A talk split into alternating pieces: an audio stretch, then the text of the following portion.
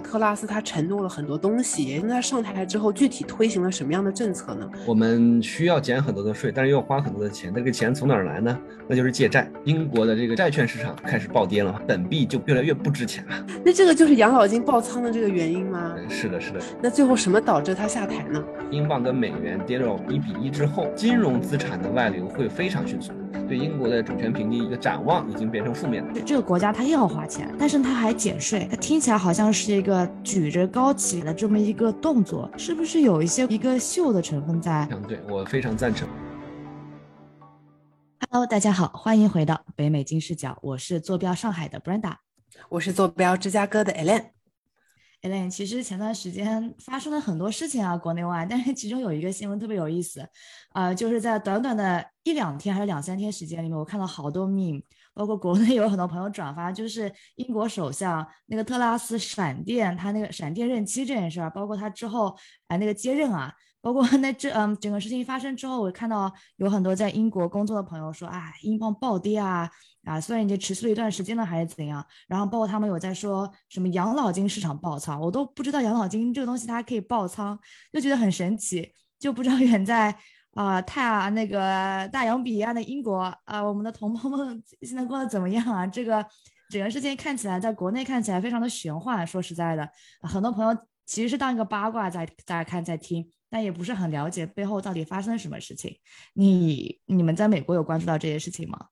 嗯，对，其实这个话题，美国呃，美国的朋友也非常关注啊。这个六周任 期啊，真的是刷新了历史记录。而且这个新的这个首相苏奈克嘛，他是一名八零后啊，感觉非常的年轻，而且还是印度裔。因为印度以前是英国的殖民地嘛，现在一个印度印度裔的啊作为了首相，其实我觉得还是非常值得去聊一聊这个问题的。特别也是啊，英国最近的。政治啊，经济啊，都挺不稳定的。那苏耐克要怎么接接手这个政府呢？其实我们也非常好奇这一点。对，是的，是的。其实国内很多，我看一下媒体他们发的关于苏耐克的新闻，呃，更多的其实是在八卦他的以前的一些历史。我们今天非常有幸邀请到了人在英国啊，现在正在体验这一切的啊，来自英国格拉斯哥大学金融学副教授石玉坤石教授石老师。来跟我们去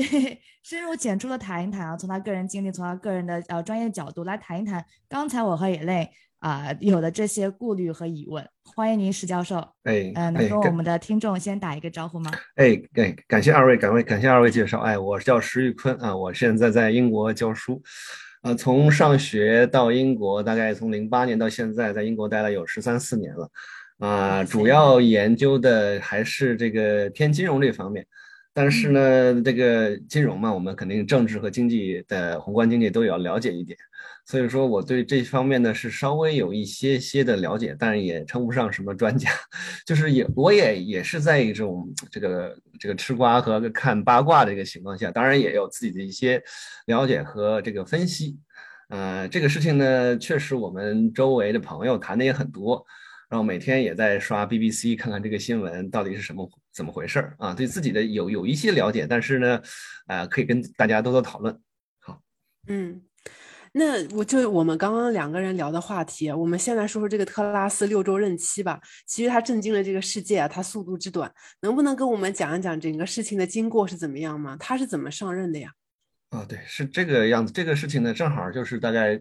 呃，从七月初的话，刚开始的这个，呃，我们上一任的这个这个首相鲍里斯呢是被人背刺啊，背刺的这个人呢就是现就是这个特拉斯现在之后这个首相这个苏纳克啊，苏纳克背叛了鲍里斯，然后说出来一些鲍里斯做的一些，比如说不符合疫情政策的，然后包括一些不合规的一些事情，然后呢话，然后整个的这个舆论就哗然啊，整体的话。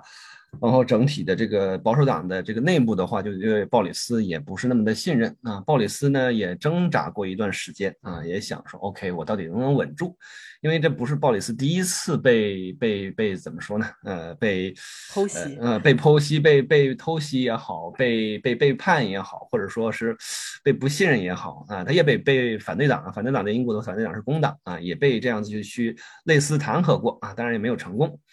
然后呢，他经过折腾，后来发现呢，这个事不太行啊。如果这样子的话，我可能以后如果下台的话，下台的话可能会比较难看。他就可能有一个想法，就是以退为进啊，先把这个我先辞职，辞职之后的话，然后让你们这个保守党啊继续选出来一个新首相。那这边的话，我们就要涉及到英国的这个政治制度，跟可能跟美国可能不太一样。我们就跟美国比，美国是直接选人的啊，比如说我们的总统啊，然后就直接，比如说，呃，我我甚至我，比如说我没有任何的党派，我可以作为无党派人士进行代表啊。但是英国的这个叫这个纯代议制的政治呢，是选政党的哦。他们的这个意思就是说，OK，我们选择的是。一批人啊，这一批人是代表一个政党啊，然后呢，他们再从内部选出来一个代表啊，然后的话，然后再再做这个这个这个这个内阁的整个整体的首相，而呢内阁呢啊，这所有的内阁呢是由于这个这个这个赢得这个选举的政党，然后以这个首相为主进行组阁。那在这种情况下的话。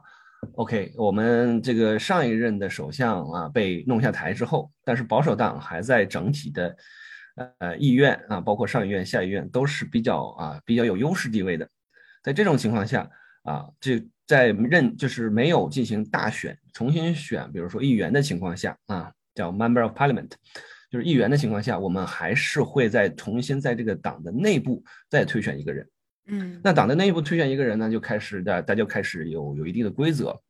然后有一定的规则是 OK，就是说第一个啊是说必须要有多少人，多少名议这个党内的啊议党员和包括党内的资深人士进行对你进行提名，啊提名之后的话，这个党内的这些比如说资深的有规则的人进行初选啊，嗯，初选之后，然后再进行最后所有的党员。都可以啊，进行投票，投票来谁做我们的这个党的党魁，然后你这是一个这个这个主要党的党魁，你就是这个英国政府的首相啊。那但是在七八七月到九月的时候啊，七月到八月吧，七月到八月的时候进行了三轮选啊。首先的话，那呃就是就是利斯特拉斯的话，其实在第一轮的后相对比较靠后的，就是第一轮、第二轮。领先的都是这个苏纳克啊，然后有一些人，呃，然后为什么苏纳克最后没有当选，而去去找了利斯呢？呃，利斯特拉斯呢？啊，是因为。呃，我们自己传的都是因为，就是说鲍里斯由于由于这个那苏纳克啊，苏纳克背刺他，所以说纠集了一些他能控制的一些党内的这个元老啊，然后对他进行了一些报复。就是说，我们这些元老，我们可以可以之前选自己不喜欢的人，但是呢，但最后一人选的时候，都是选自己不讨厌的人。这很多时候政治都是这个样，就是选自己不讨厌的人，因为自己喜欢的人很可能他走不到最后一轮啊。嗯，然后他那个时候的话啊，就呃就怎么说呢？啊，就做就这个利斯托拉斯就作为呃这个支持前任首相鲍里斯的一个支持者，拿到了前任鲍里斯的非常多的这个这个呃选票。然后的话，然后就是这样上任的啊。然后的话，他在竞选的时候也承诺了非常非常多的东西，啊，然后包括他的一些财这个财政政策，包括一些这个呃这些货币政策，包括其他的一些政策，哎，承诺了非常多。当然有一些是在上明面上承诺的，有一些在台底下承诺的。嗯，那就是基本上，然后到了最后一轮，他就反超了苏纳特，成为了这个英国的。呃，这个这个这个首相，呃，另外一点呢是，在英国的比较潜意识的政治的话，很多人都说，英国这些保守党的议员，嗯，很多没有准备好，呃，找一个呃有色人种作为他们的这个这个党魁，嗯，在大概在今年夏天的时候，他们觉得如果我们呃还是能推出来一些人的话，啊，那肯定还是。可能还完全没有准备好啊啊，然后不太能接受有一个有个有色人种哦，包括他是二代才是二代移民的情况下，呃，作为这个这个呃英国的一个一个这个掌舵人，嗯嗯，那您其实刚刚也聊到了特拉斯，他承诺了很多东西，也准备要呃推行很多政策。那他上台之后，具体推行了什么样的政策呢？就是影响又怎么样呢？因为这些只有六周，有什么？我听说有一个迷你预算之类的这样的一个政策，就是会有什么样影响呢？对我我们的感觉就是说，他给自己特拉斯标榜的是自己一个改革家。那怎么改革呢？主要是我看到的啊，就是我能记得就是两方面，一个一个是财政方面的改革，嗯，然后财政方面改革，它推出一个迷你预算是什么呢？第一个，它开始要降税。那降税的几个点就是说，由于这几年疫情啊，英国花钱花的也很凶，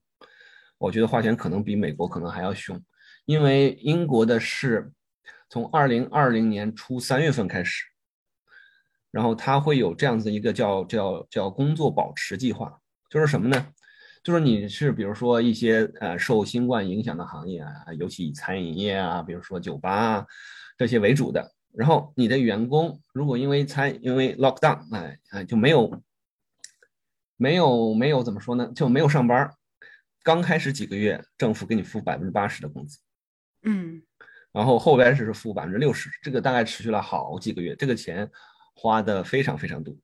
另外一个就是在那个，呃，就是在医疗方面的发这个这个花的钱嘛，这个都是每个国家其实都一样的啊，所有的检测都是免免费的，所有的看病也都是免费的，啊，所有的疫苗也都是免费的，这些东西对于呃政府的财政是一个非常非常大的负担。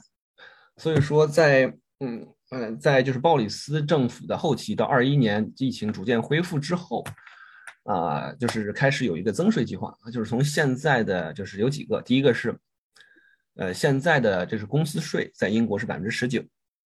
然后逐渐要增加到百分之二十五，当时的计划。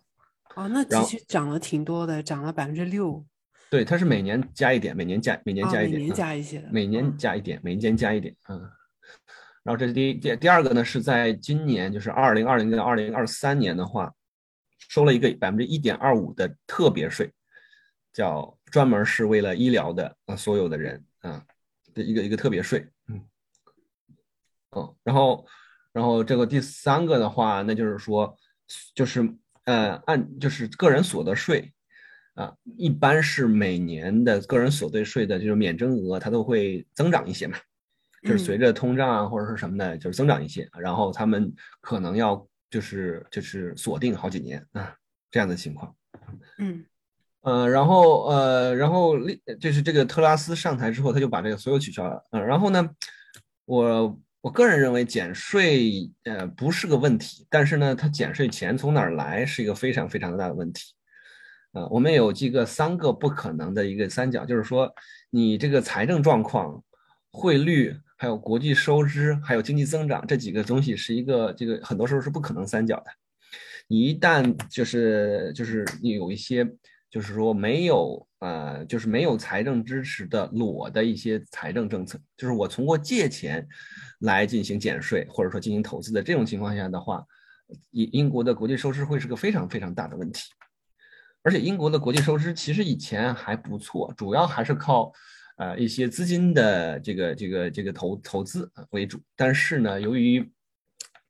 英国脱欧之后的话，整个的某些产业外流还是。比较比较严重的啊，然后的话，纯靠金融资产的流入的话是不能够保持币值稳定的。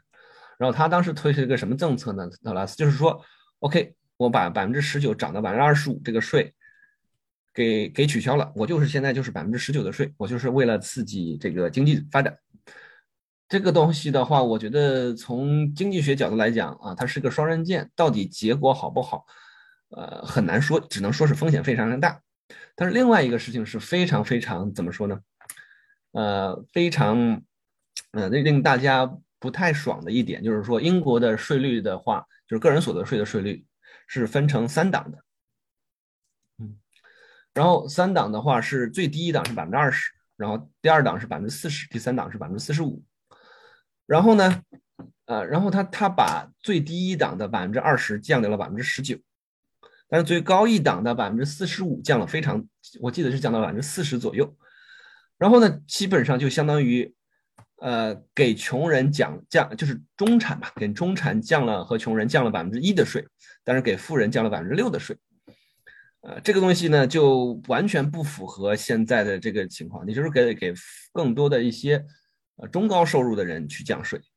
当然了。你最富有的人，他我们也不靠个人，呃，不不，他也不不适用于个人所得税，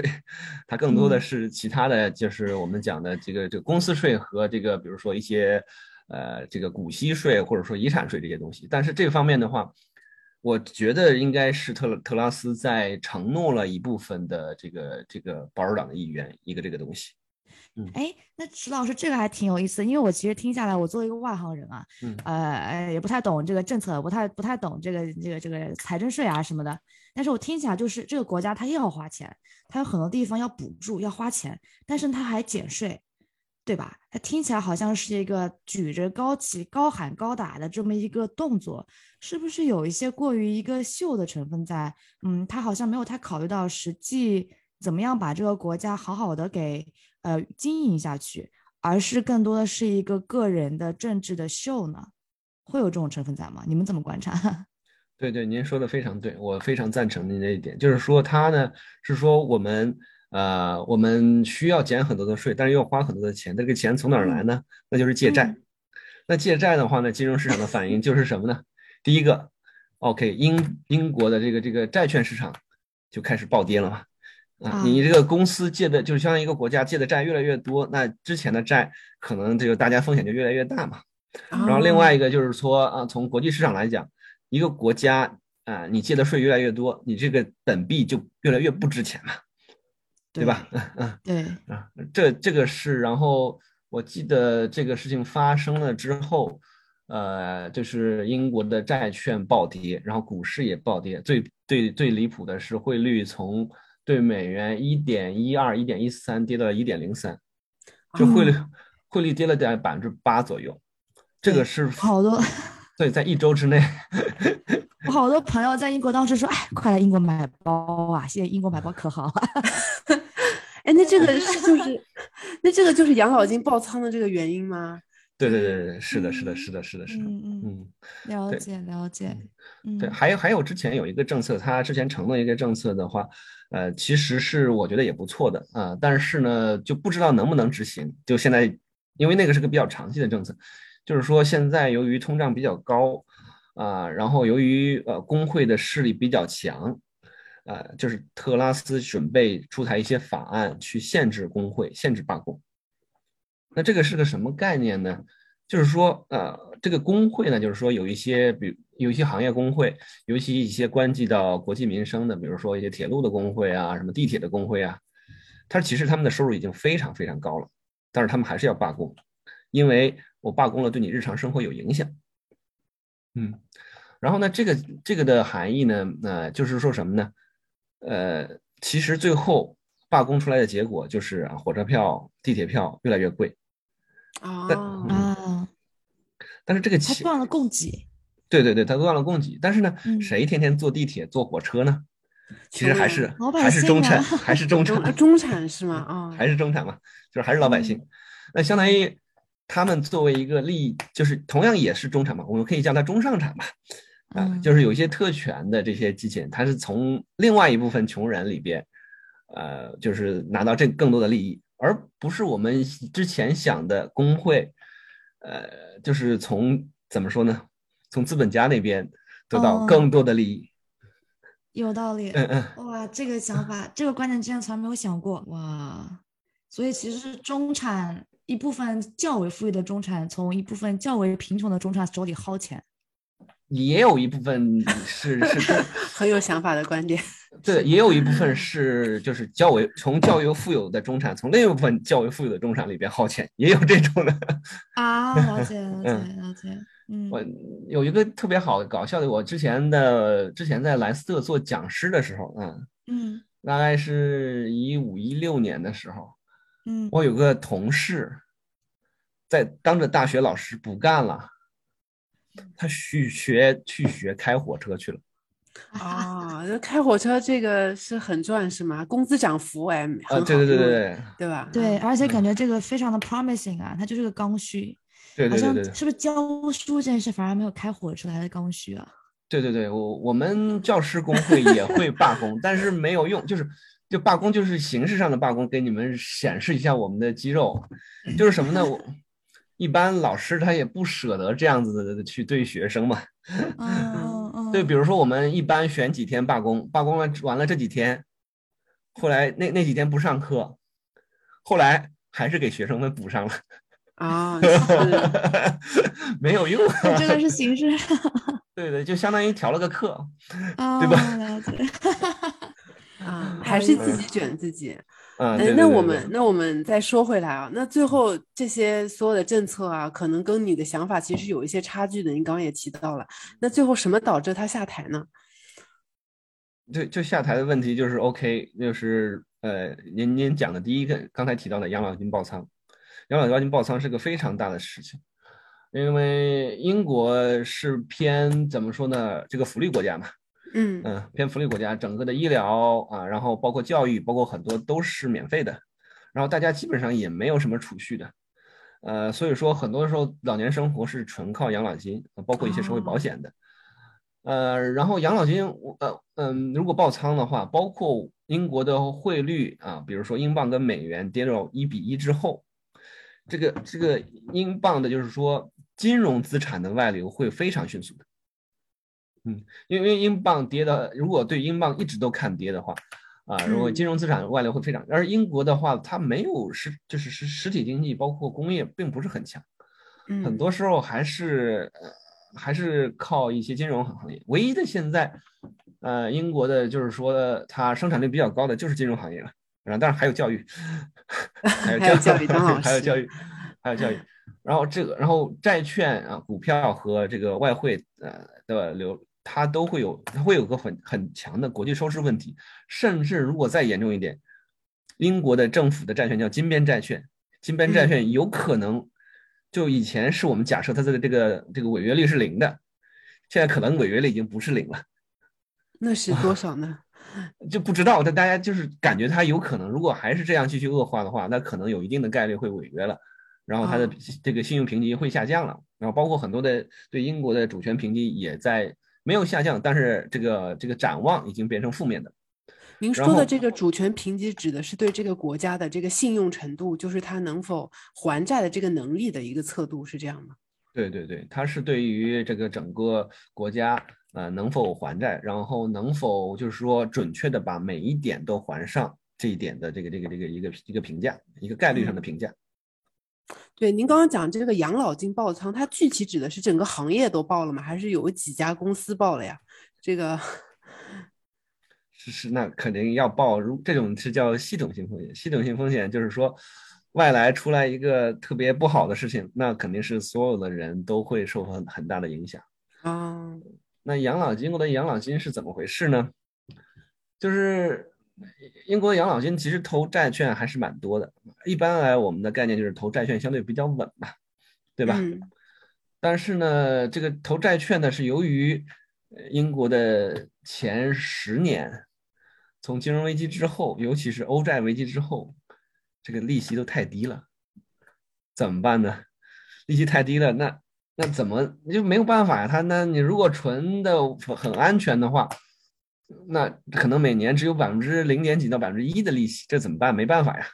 最后就就会上一些杠杆啊，就会就是用一个杠杆撬的利利率会比较高，高一些。什么叫做用杠杆撬的利率会比较高呢？嗯，就是相当于我们比如说有一些是买一些这个这个利率的衍生品，嗯哦，利率的衍生呃，品。有一些买一些利率衍生品，有一些的话是比如说这个国债的一些期货啊，嗯，然后包括一些互换啊，然后这样子的话，它会把整体收益率呃做的会比较好一些，呃，因为风险也会高，风险肯定会高一些，嗯嗯，风险肯定，而且相当一部分的英国的养老金是，养老金分两种嘛，一种是叫确定收益的，啊啊，一种叫确定收益的，一种是这个确定贡献额的，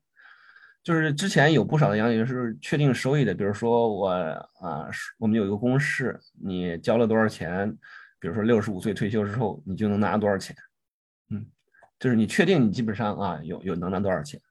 那有一个确定贡献的那个呢，就是说我作为一个公司，我就每年给你付这么多钱，然后找一个养老金公司去帮你去打理，然后亏了赢了，那都是你跟养老金的事儿，我只要这个公司把你养老金这个账户打进去就可以了。嗯，所以说，因为这个样子，就是我我我养老金公司哦，我说好了六十五岁要给你多少钱，这相当其他其实相当于是一个负债嘛，对吧？那所以说它是需要稍微激进一些，有一些呃用用一用一些杠杆，用一些衍生品。那当一旦开始这个这个暴跌之后，由于由于呃这个这个呃你的保证金制度啊，你可能需要补充非常多的保证金啊，所以说当养老金爆仓之后，英格兰银行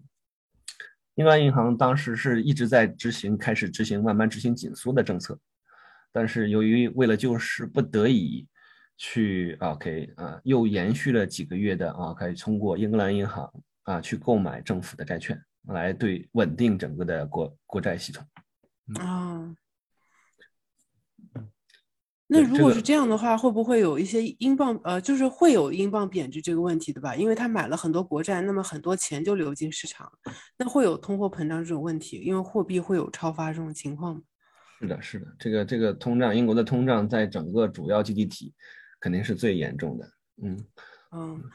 那那说回来，我们再说回来哈。那其实你刚刚也讲到，养老金爆仓可能是他下台的一个重要原因之一。除此之外，还有什么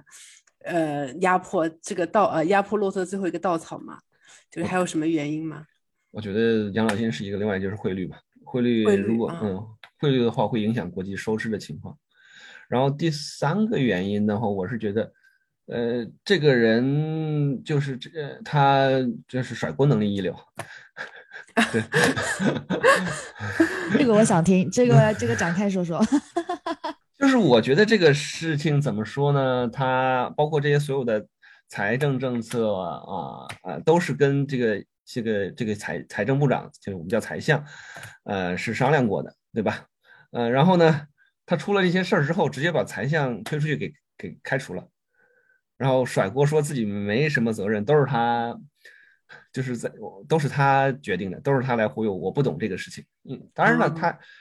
他以前是做外交的，他是搞外交的，他对经济块这块确实不是很懂。但是最后你作为首相，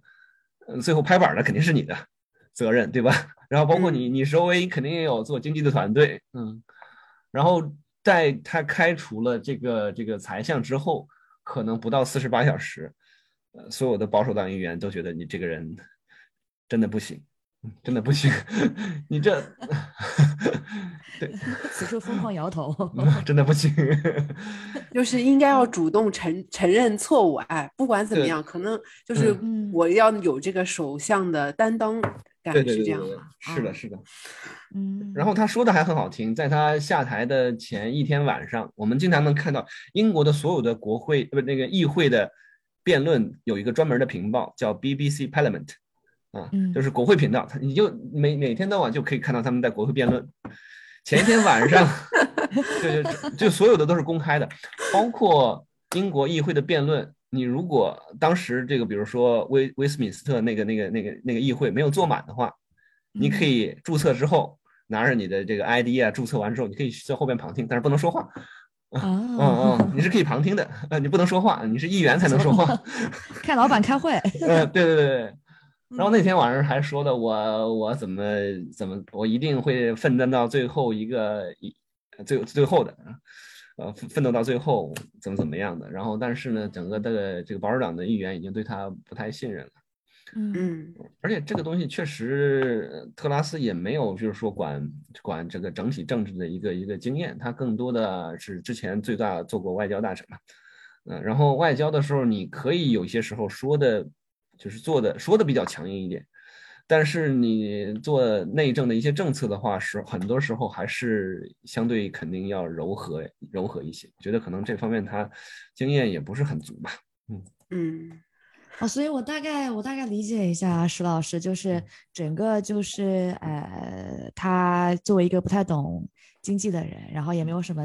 那个担当感的 一个首相上来之后，啪啪啪给了几个那个。政策啊，然后听起来都冠冕堂皇，听起来好像挺 work，，但其实最后根本啊，承担这些经济损失的都是普通老百姓。然后真的出问题了之后啊，老百姓的根本的利益被动摇了之后，哎，他也没有担起一个作为一个首相应该有的责任。啊，可能更多的是一个呃比较冠冕堂皇、比较呃形而上的这么一个形象和角色出现，导致了不只是民众，嗯，包括是呃一些议会啊什么的，可能对他都比较不满。可以这样的大概的作为一个局外人去总结这件事情的发生吗？对对对，是的，这个这个他搞这些比较激进的政策，我觉得是没有什么受益者的。嗯，除对除了这些卖空英镑和英债的这些人，剩下的那这是非常一非常非常小的一部分人，大多数人所有人都没有从他这个这个政策上受益，因为即使比如说你给一一些中上产的减税之后。但是由于英镑的贬值，贬了非常多的，呃，非常厉害的这个债券也跌跌了非常多，股市也跌了非常多。其实这些人的资产，它其实比如说以美元计价的话，它也是缩缩水了非常多的。所以说，嗯嗯嗯嗯嗯，有意思。那我们其实再说回来，因为当时刚刚其实您简单的聊了一下，说呃呃英国的那个选举制度和美国的选举制度是有些不同的嘛。啊，然后那其实我们也好奇，说他这些政策他颁布出来，或者他说他提案出来，整个的一个政策的投票的过程是什么样的？和美国啊会有哪些区别吗？呃，我这个了解的不是特别的清楚，就是说在英国的情况下的话，呃，是比如说这个首相及其的团队啊，这个内阁啊，可以商议出来一个方案，然后的话。由于比如说现在执政的是第一大党啊啊，第一就是保守党，然后他们呢，啊就是啊会推动这个议案的这个在议会上通过啊，嗯，然后英国的首相的权力比美国的总统可小太多了，就基本上任何事情都要需通过议会的批准，了解，嗯嗯，然后基本上我觉得美国的这个。怎么说？美国总统肯定就像一真正有权力的董事长，然后，然后英国的那最多是一个总经理，有一些可以提议案，有些小事儿可以拍板，但所有的大事情都得在通过议会来来批准。嗯嗯嗯。然后呢，然后呢，议会里边还有很多的，就是这个反对党嘛，对，反对党。然后呢，而且在我就是。就是英国的话，即使在同一个党之内，如果我不同意的你的政策，我可能会临时叛逃。啊，好刺激啊！啊，就是我不同意你的政策，就是呃，有一些英国的老绅士和老淑女，我觉得他们还是，就是说我选你这个党是由于我这个政治理念啊，跟那个党比较类似，但是。呃，我觉得如果党的这个党的一些政策跟整个国家的这个命运或者说这个利益有冲突的时候，那我觉得那那我就会这个党的政策就，嗯，就就我会我我会叛逃。我不是说我去背叛这个党，但是我觉得我通过这个来来来反对你这个政策。理解理解，他就是还是认可这个党，但他就是不认可这件事儿。对对是的，对事不对人，嗯，对事不对党。对对对对对，是的。了解了解，挺有意思。因为其实我们，哎，整个英国这这个这个事情爆出来之后，哎，会有一些声音啊，听到说英国是不是，哎，这些事情是不是当年脱欧脱错了，是不是脱欧脱后悔了？对吧？我因为我们知道，其实英国它从二零一三年开始就开始酝酿脱欧这件事儿，然后直到二零一六年，我记得是夏天的时候吧，嗯，然后国内媒体也大肆报道，当时正好也特别直播刚刚开始火的时候，国内所很多很多媒体做的第一件直播的国际新闻，其实就是英国脱欧这件事儿，啊，然后到了二零二零年，其实一月份好像才真正的完成整个的脱欧程序。啊，那然后其实两年之后就发生这件事情嘛，让人不免去猜想啊，说整个英国它现在这个命运的状态啊，比较比较残局、比较不稳定的状态，是不是跟当年的脱欧的事情有一些挂钩？然后会不会是当时的一些什么影响啊？其实隐患我们没有当时没有察觉到呢？你们怎么看待这个问题？嗯，哎。您您讲的非常对，就是说现在的很多困境呢，都是跟脱欧有千丝万缕的联系的。嗯嗯，对，包括英国为什么它的通胀是整个西方经济体就是发达国家里边最最大的，其实有相当一部分，呃，是由于呃是由于脱欧造成的。脱欧之后，嗯，对，然后整个的汇率下降，然后包括一些商品的，比如说贸国际贸易的这个难度肯定会增大，跟欧洲之间的贸易的难度会增大。然后脱欧这个事情呢，我我我就咱简单聊一下。我觉得这个事情可以开一期节目，说实话。我我因为我是亲历的那个时候脱欧，我还去看过他们投票，但是我我没有这个权利去投票。嗯嗯，然后这个时候呢，就是我先抛出一个结论嘛，就是脱欧不脱欧，就其实就是都是由呃两面性的，脱欧有脱欧的好处，然后留欧有留欧的好处。嗯。都都有有好处，而且很难看出来，长期来讲哪个是好处大，哪个是好处小，这个这个非常非常难讨论。但是呢，有一点，就是说，跟人做决策一样，一个国家做决策一样，一旦开始考虑了我脱欧不脱欧，嗯，你都要考虑最坏情景下的一个准备，对吧？嗯嗯，我选择去做了这个一件事情，OK，可能成功也可能不成功，对吧？那我一定要做好这个成功，呃，这成功了当然好了，成功也不需要准备太多，但是你一定要做好了。OK，不成功之后，那我的那个 B 计划是什么？我该去怎么做？这一点是我觉得我对卡梅伦政府最不满的一点。我觉得就是让大家去，呃，就是投票啊，公投去脱欧这个事情呢，整体来讲不是个特别特别特别大的一个问题。哦，也不是说后悔不后悔，到现在也也是有大概一半的人觉得还不错，有一半的人觉得不不行，大概就是百分之五十几对四十几这种区别。因为到时候当时脱欧也是，我记得是百分之五十三对于百分之四十七、四十八那个。对，好像比分拉的很小。对对，这个这个比分指的是就是选票嘛，就是一个人一票投，每个人公民投的票是五十三比四十七，是吧？对对对对对，大概是大概是这个数，如果没有记错的话，大概就是这个数，差别不是特别大吧。就是说，双方面都有都有投票，而且啊，不同的地区这个投票的这个比例差别非常非常大。嗯嗯，然后然后呃，说回来，就是说它对脱欧的影响是什么？那脱欧的话，你如果就是公投了之后有脱欧这个选项之后，你这个政府应该想好，我如果真正脱欧了，我应该做哪些预案，对吧？我为什么要脱？我脱欧之后，那我的预案是什么？但是。呃，那个卡梅伦政府完全没有做准备，嗯嗯，然后他最后就直接甩锅，说我不干了，辞职了。辞职的时候，我记得非常开，时候他辞职的时候特别开心，笑的特笑得特别开心，特别特别开心，就是终于把这个锅给甩出去了。哎，你怎么觉得好像英国的首相都有一些相似的 共性？对，是不是听说？哎，我们插个题外话，插个题外八卦，我听说那个很多首相他辞完职之后。他拿的那工资是贼高的，然后可以一直拿下去，是吗？他就是相当于终身养老的一个工资。对对，是有一些，但是也还好吧。对于他们首相来讲，是大家说 OK，今年说这个这个特拉斯一年可以有十一十一万五千英镑的退休金，但是说实话，首相出去演讲一次。可能就差也是差不多这个钱，或者说至少演讲两次吧，演讲两三次也是差不多这个钱。所以说，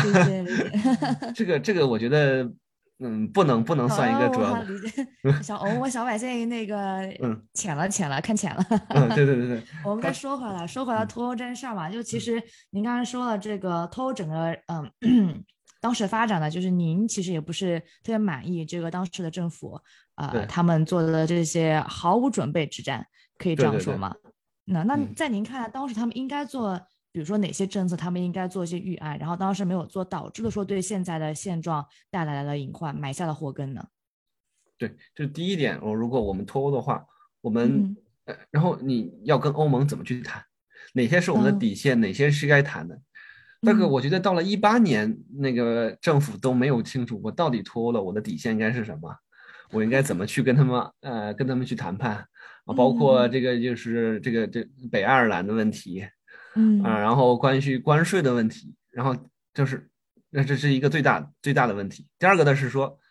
那呃从第二个是国际贸易上面的，那如果我们比如说我跟欧洲的国际贸易受到非常大的影响，对吧？嗯，那我的替代品是是什么？我是不是应该从呃开一三一四年酝酿脱的时候就应该跟就是说啊，美国，嗯，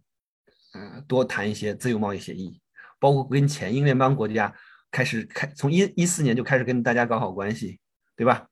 嗯然后剩下的，比如说其他的一些，比如说英国的话，它的食品可能，嗯、就是有一些肉制品、蔬菜、水果肯定是不够的，包括很多都是不够的，都需要进口的。那你这些进口的来源是什么？以前大概只都是法国、西班牙的，包括荷兰的啊。那我们的这个来源是什么？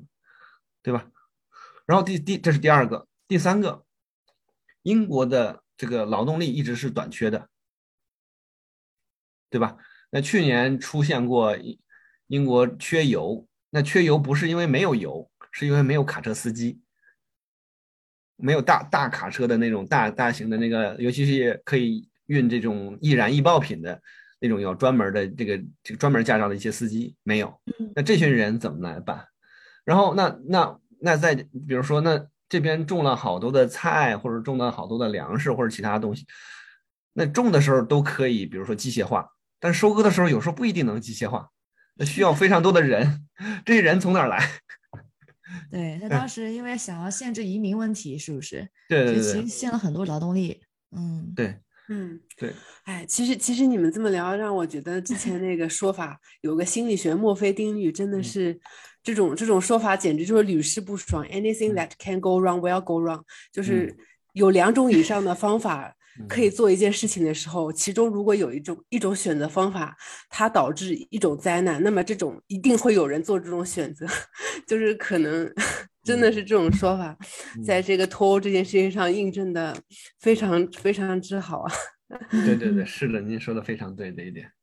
脱欧脱欧确实是，而且有些你还要另外一点，就是说你要看欧盟的它整体的是个什么样的情况。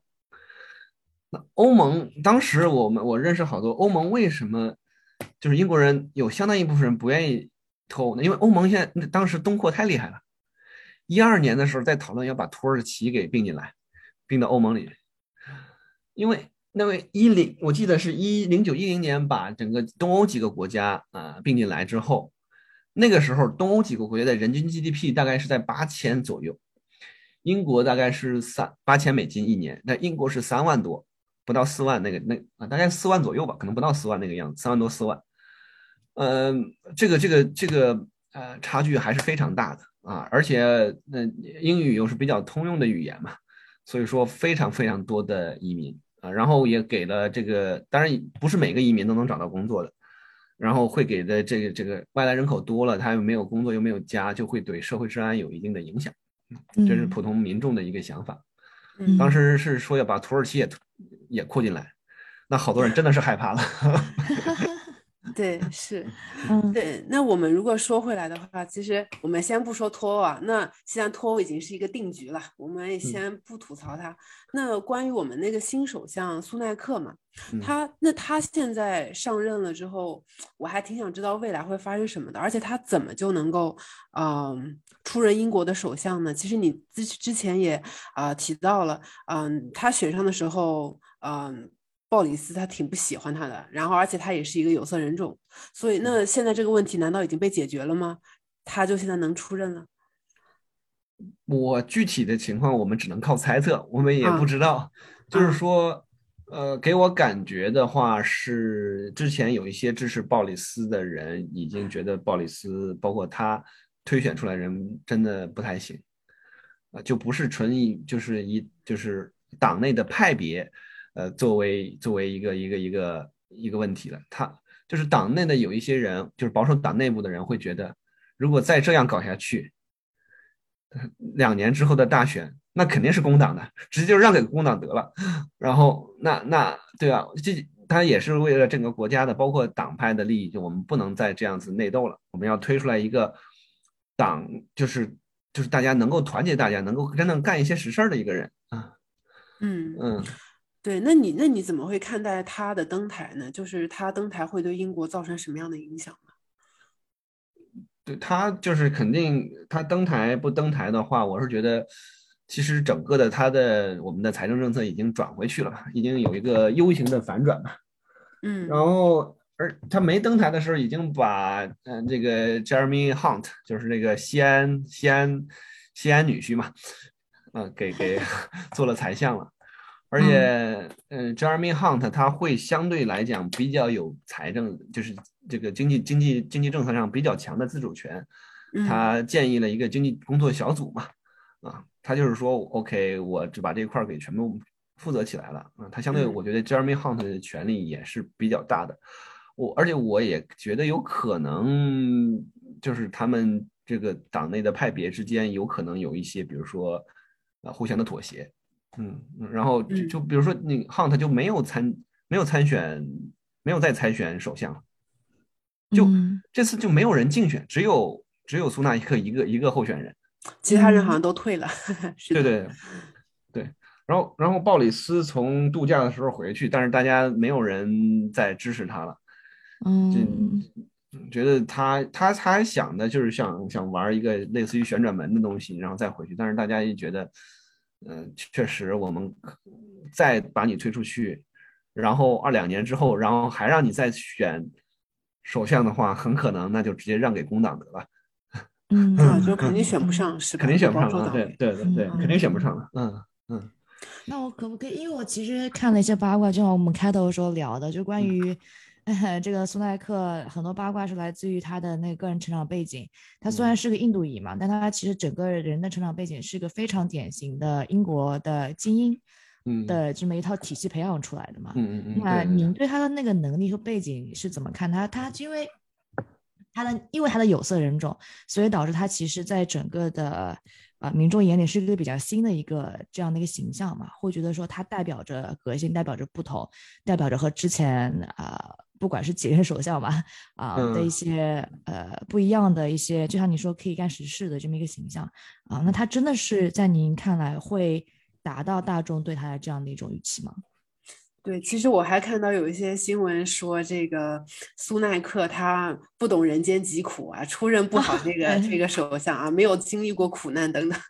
嗯嗯，对，嗯对，这个这个事情。呃，怎么说呢？如果是代议制的精英政治的话，可能都会有这样的问题。呃，就是呃，嗯，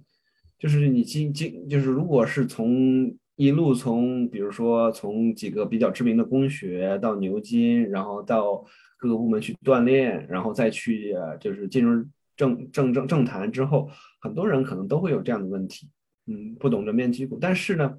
很多时候，如我们所说。很多时候政策它也不是它完全制定的，嗯，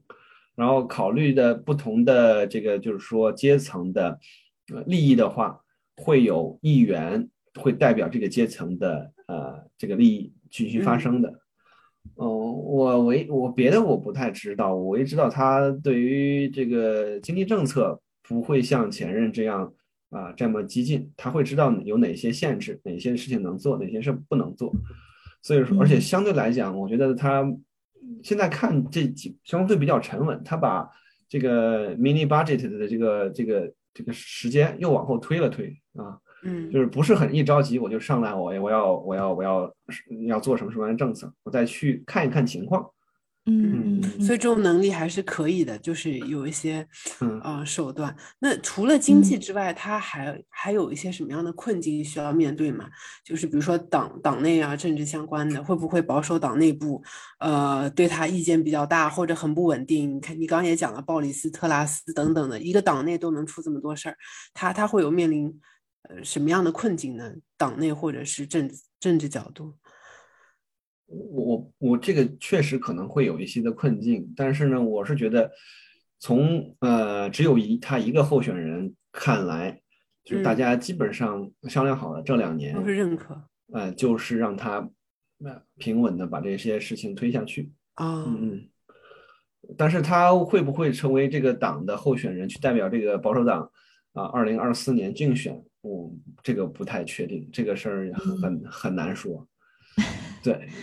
嗯，那我们除了那个经济方面的那些政策在逐步的推推行，或者说在酝酿中的话，您知道说他还有哪些方面的政策有在他的计划的摇篮摇篮里面吗？呃，他现在这方面的这个一直都比较稳，就是没没有公布出来什么东西，啊一直还在酝酿，他也就比较稳。我觉得这个人相对就相对比较稳稳一些，虽然很年轻，就比较稳一些。嗯，虽然年轻，但非常稳重。嗯嗯，对，就比较稳一些，深思熟虑嘛，多想想。嗯嗯嗯对嗯。那或者说，我们就就聊嘛，就是从您在英国生活，嗯哎的的这个体感，大家希望说这个新的首相能够在除了经济以外哪些方面能够推动一些政策的改变？譬如说你刚才说的一些罢工的问题啊，一些嗯就业的问题啊，一些对吧劳动力的问题，这些他们会有一些考量吗？你们或者说你大民众会觉得这样的需求比较高吗？那我觉得是的，大家都期待，呃，英国有这样子的一个改革啊、就是英国的困境呢，其实其实跟部分跟七十年代末的困境一样，呃，英国的就是说物价飞涨，劳动力就是这个这个，然后劳动生产率比较低，然后呢，主要的问题就是说，呃，近几十年，英国的除了金融行业的劳动生产率都过低，然后包括整体的，呃，就是国民的受教育程度在西欧里边也是倒数的。嗯，修在那肯定是倒数的是倒数的，在西欧里面是倒数，嗯，是倒数的，嗯，因对，然后因为因为本国人就是他不上学也可以，就没有上，比如说大学也可以有比较好的一些一些工作嘛，嗯。嗯，然后这开些开火车啊，开地铁啊，对，还有 修修修水管啊，还有电 工啊，嗯有一些他们的行业的自治是，我觉得是有人为的提高了门槛。嗯就比如说有一些电工，你要去考这个电工证，是要有推荐人的。我追问一下，这个推荐人是需要在体制内的推荐人吗？就是我需要嗯，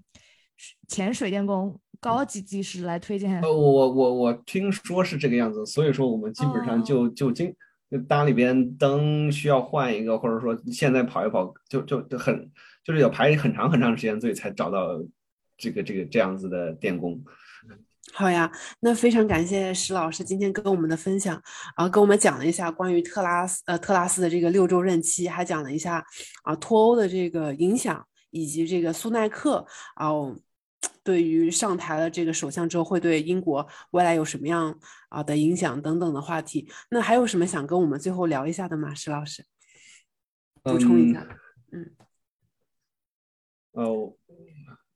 您自己现在体感怎么样？就是就是在，毕竟在英国待了这么多年，十几年，对不对？嗯哼就是可能见怪不怪了。意识形态啊，对啊，政 治上有什么想跟我们再聊？最后补充一下的吗？对，嗯，对对对，我就是说一点，就是英国首相换谁，其实影响没那么大。